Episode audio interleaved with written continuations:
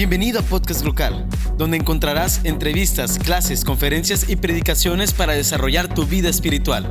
Comenzamos. Hola, ¿qué tal familia? El día de hoy es un gusto poder compartir contigo un episodio más de Local en tu hogar. Me da mucha alegría poder estar aquí frente a ti el día de hoy, compartiendo un poquito acerca del mensaje de Jesús. Pero antes de entrar en el mensaje, quiero agradecer al increíble equipo de voluntarios de nuestra iglesia que ha literalmente ido la milla extra. Los que recién cantaron ahorita, 10, 15 personas aproximadamente que están trabajando en todo lo que tú has visto estas últimas semanas y estoy muy, muy feliz. También quiero decirte que Judith y yo oramos por ustedes y sabemos que pronto va a pasar todo esto y podemos estar juntos de nuevo.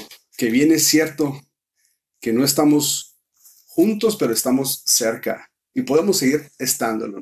Entonces, el día de hoy, eh, domingo, ya pasan un poco de las 12 de la tarde y hay un mensaje que quiero darte que Dios trajo a mi corazón y es uno de los pasajes favoritos míos de la Biblia. Lo encontramos en el Salmo 23. ¿Quién no se sabe el Salmo 23?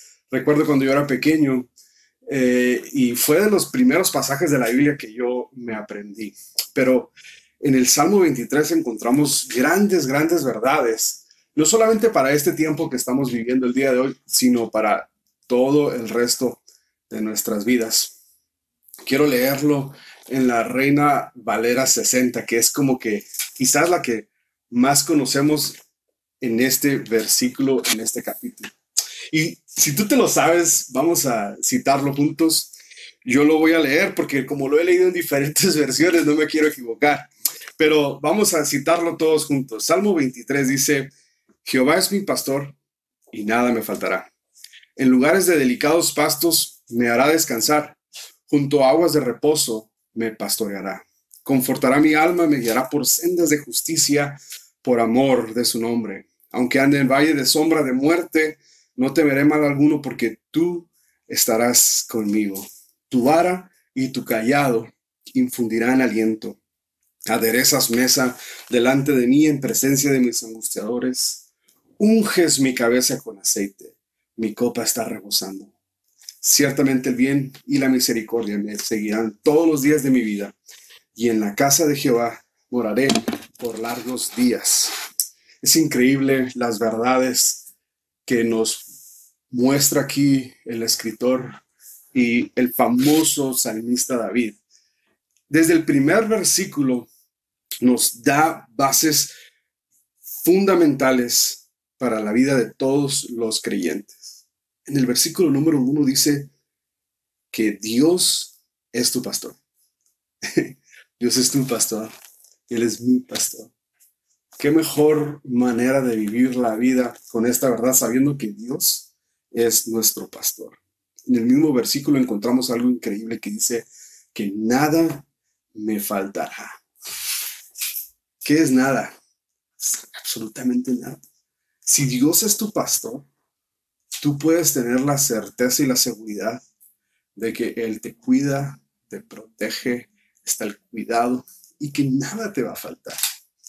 Hay un pasaje en las escrituras que dice, que me fascina, dice, si nosotros, los humanos, siendo malos, sabemos dar buenas dádivas a nuestros hijos, cuánto más nuestro Padre Celestial, que Él es bueno. Continúa el versículo 2 diciendo, en lugares de delicados pastos me hará descansar, junto a aguas de reposo me pastoreará. Las indicaciones del gobierno son que nos quedemos en casa. Y es cierto que es un desafío, es algo que no habíamos experimentado en nuestra generación, algo como tal.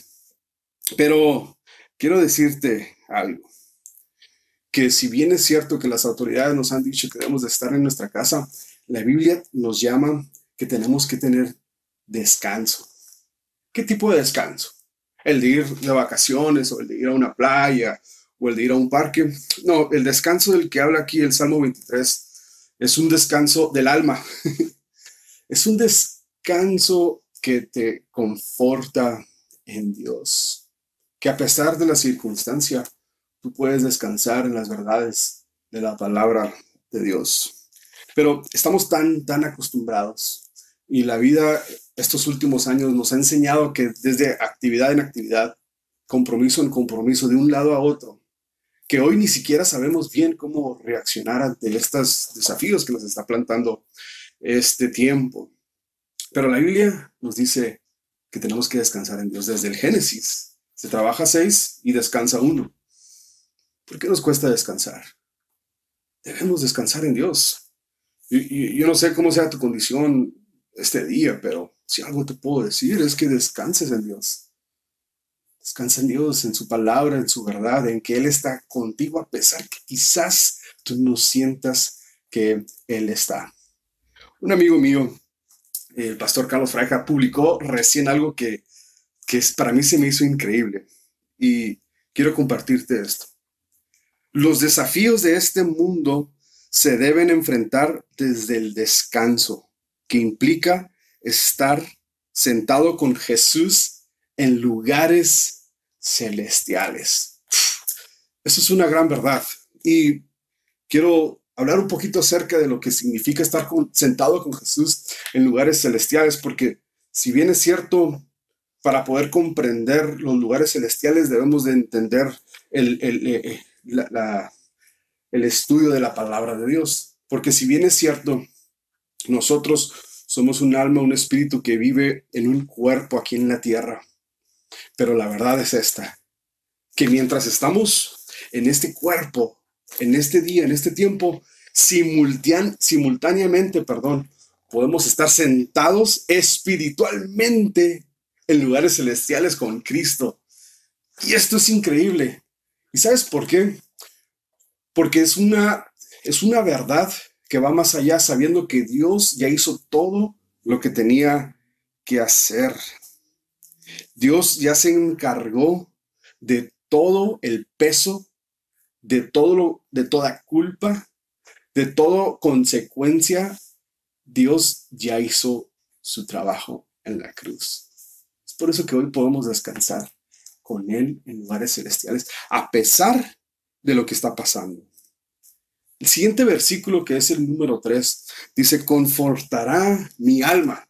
Recuerdan que hace poquito les decía que el descanso no es un descanso físico. De hecho, quiero decirte que sin Dios te puedes ir de vacaciones y regresar y vienes hasta más estresado y más cansado, pero del descanso y del, de, lo que habla la Biblia es un descanso del alma, como dice el versículo 3, dice, me guiará por sendas de justicia, por amor a su nombre. Y Dios conoce de lo que tenemos necesidad, conoce nuestros más profundos pensamientos, porque Él es Dios, porque Él nos conoce, porque Él nos formó. Nadie más nos conoce como Dios nos conoce. Los que estamos casados, tú dices, ah, mi esposa me conoce o quizás mi mamá me conoce. No, quien te conoce verdaderamente es Dios y Él sabe de qué es lo que tú tienes necesidad. Cuando estamos desanimados, desea llevarnos al lugar para darnos aliento. Cuando estamos cansados, Él desea que encontremos en Él descanso. Sabes, Él te confortará, Él te consolará. Yo lo sé porque así ha sido. Eh, él tendrá cuidado de nosotros. La semana pasada tuvimos un pequeño incidente en nuestra casa. Mientras estábamos comiendo la cena, eh, miramos que la luz de nuestra, de, nuestra casa bajó un poco. Y para mí eso fue extraño. Lo primero que hago yo es que salgo al patio y me doy cuenta que nuestra secadora estaba en llamas. Inmediatamente corrí por mis tres hijos, le hablé, bueno, no le hablé, grité a mi esposa, sal corriendo y con la ayuda de Dios logré controlar el fuego hasta que pudieron llegar los bomberos. Y tú puedes decir, pero ¿cómo esto puede pasar si yo tengo mi confianza en Dios? Pero ¿sabes cómo yo filtré eso que me sucedió? Que a pesar de lo que pasó, Dios me protegió. Dios protegió a mi familia. Y esa noche nos empezaron a hablar amigos de nosotros y nos dijeron, han de haber pasado una noche muy difícil y la verdad es que no fue así. Encontramos nuestra paz en Dios y nuestro descanso. Sabíamos que Él confortaría nuestra alma a pesar de lo que estaba sucediendo. Es increíble. Cuando dice, me guiará por sendas de justicia por amor de su nombre. Hemos sido creados para el deleite del Señor y no hay nada que lo alegre más que nuestra obediencia. Y escucha esto, y que andemos por el camino derecho, que seamos justos. Para la persona que ha puesto su confianza en Dios y que tiene una relación personal con Él, ahora su vida tiene un propósito. Ahora Él se da cuenta que Él ha sido creado para buenas obras, como dice Efesios 2.10 ya, ya, no, ya no vivo por, ya no ando caminando por la vida para ver qué es lo que sucede, no, no, no, ya cada cosa que sucede en mi vida, sé que Dios lo preparó de antemano para que yo anduviera en ellas y todo lo que me sucede es para mi bien. Versículo 4 dice una verdad que quisiera que prestáramos atención. Aunque ande en valle de sombra de muerte, no temeré mal alguno, porque tú estarás conmigo, tu vara y tu callado me infundirán aliento. En la nueva traducción viviente dice, aunque ande en valle de sombra de muerte. Dice, aunque aun cuando yo pase por el valle más oscuro, no temeré. Y esto es una gran verdad. Porque si prestamos atención al texto, dice algo muy interesante. Dice, aunque ande en el valle de sombra de muerte. No dice que no andarás en el valle de sombra no dice que será tu vida color de rosa. Lo que dice es que sí, va a haber desafíos en la vida, como lo estamos presentando ahorita. El próximo año traerá nuevos desafíos y conforme vaya pasando el tiempo, seguiremos siendo confrontados por desafío tras desafío, pero la promesa de Dios es esta que aunque tú estés pasando por desafíos en tu vida, aunque andes en el valle de sombra, de muerte, Él estará contigo. Esa es una gran verdad. Después dice, tu vara y tu callado me infundirán aliento.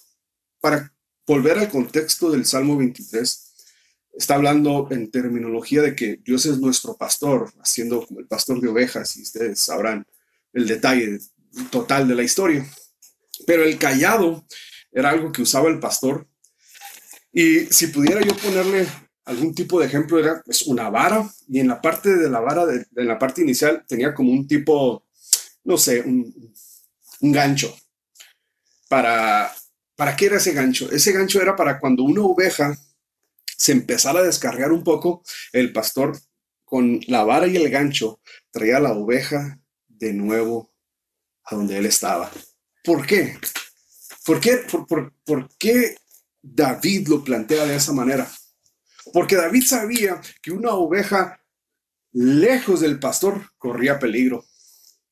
Así que quizás, solo quizás Dios el día de hoy nos está literal atrayendo de nuevo a Él.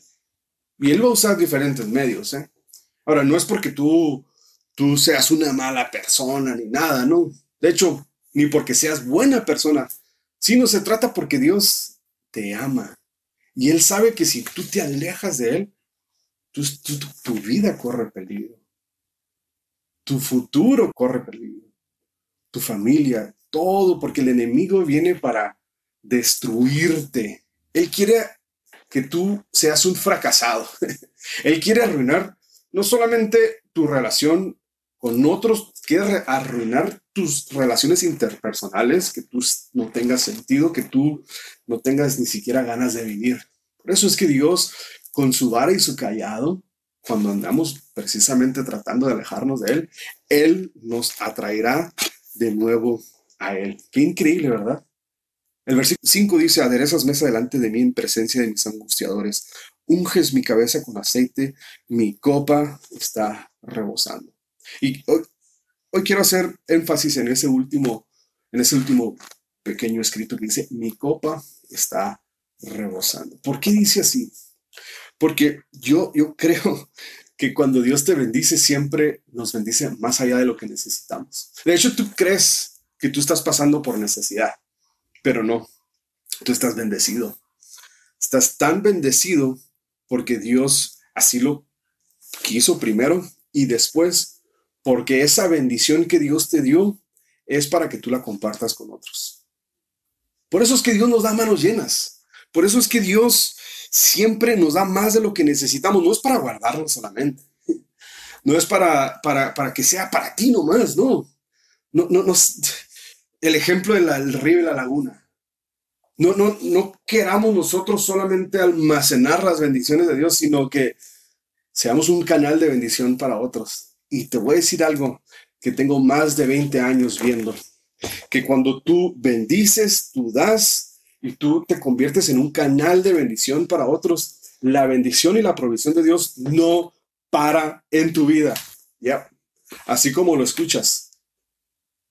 Tú te puedes despojar y Dios traerá bendición de nuevo. Y muchas veces si queremos retenerlo, hasta que se nos eche a perder.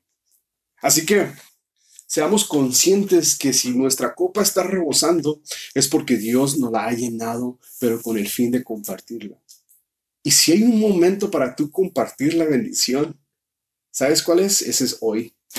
Hoy es el mejor momento en que tú puedas compartir la bendición de Dios con otras personas que quizás no lo conocen o inclusive con hermanos de la fe.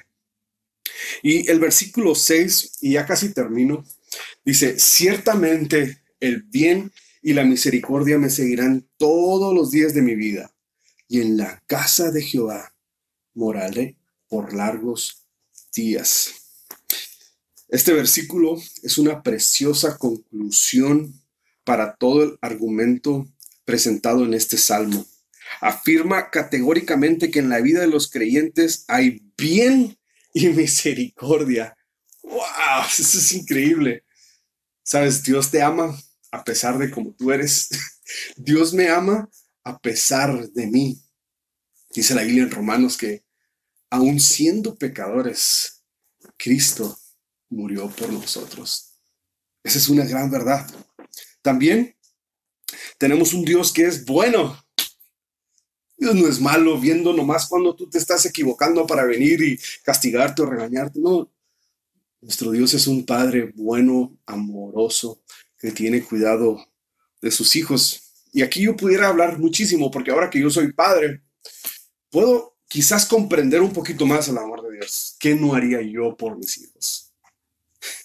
Si yo siendo malo, imagínate ahora Dios siendo bueno, siendo perfecto, porque Dios no solamente tiene amor para dar, sino que Dios es amor. Tenemos un Dios bueno y que actúa bondadosamente con nosotros y cuando cometemos errores es misericordioso para perdonarnos. Sabes, quizás los seres humanos no nos perdonamos entre nosotros, pero Dios sí. Dios sí nos perdona a pesar de que le fallemos, a pesar de que a veces vamos en contra de su voluntad, Él está esperando a que nosotros volvamos. Y por último, el versículo 6 nos habla de la seguridad de nuestra salvación. Dice así, la vida eterna comienza hoy mismo para los hijos de Dios. Desde hoy comenzamos a disfrutar de esa vida eterna. Para los que hemos creído en Dios, esto cada vez se pone mejor. ¿Sabes por qué? Porque se acerca el día cuando estaremos cara a cara con nuestro Creador y donde ya no habrá ni tristeza ni llanto, porque el mismo Dios enjugará nuestras lágrimas. Dios sabe, Dios conoce las veces que tú has llorado en secreto, Él sabe las noches largas que has pasado sin poder dormir por no saber qué es lo que va a venir mañana. Pero quiero decirte que tienes que aprender a descansar en Dios. La noche no durará para siempre. Dios sigue estando en control. Dios sigue siendo tu pastor. Dios sigue siendo mi pastor. Descansemos en esa verdad del día de hoy, de que Él es nuestro pastor y que nada, absolutamente nada, nos va a hacer falta. Y quiero terminar con esta frase. Lo peor que nos puede pasar es que Dios nos abandone y eso nunca sucederá. Dios nunca te abandonará, nunca te dejará.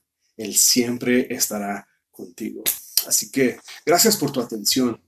Ha sido una alegría poder conectarnos a través de este medio.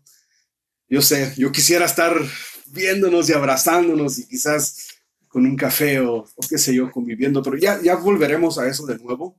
Pero sigamos estando cerca, sigamos estando juntos, eh, oremos los unos por los otros y, sigamos confiando en Dios, que Él tiene cuidado de nosotros.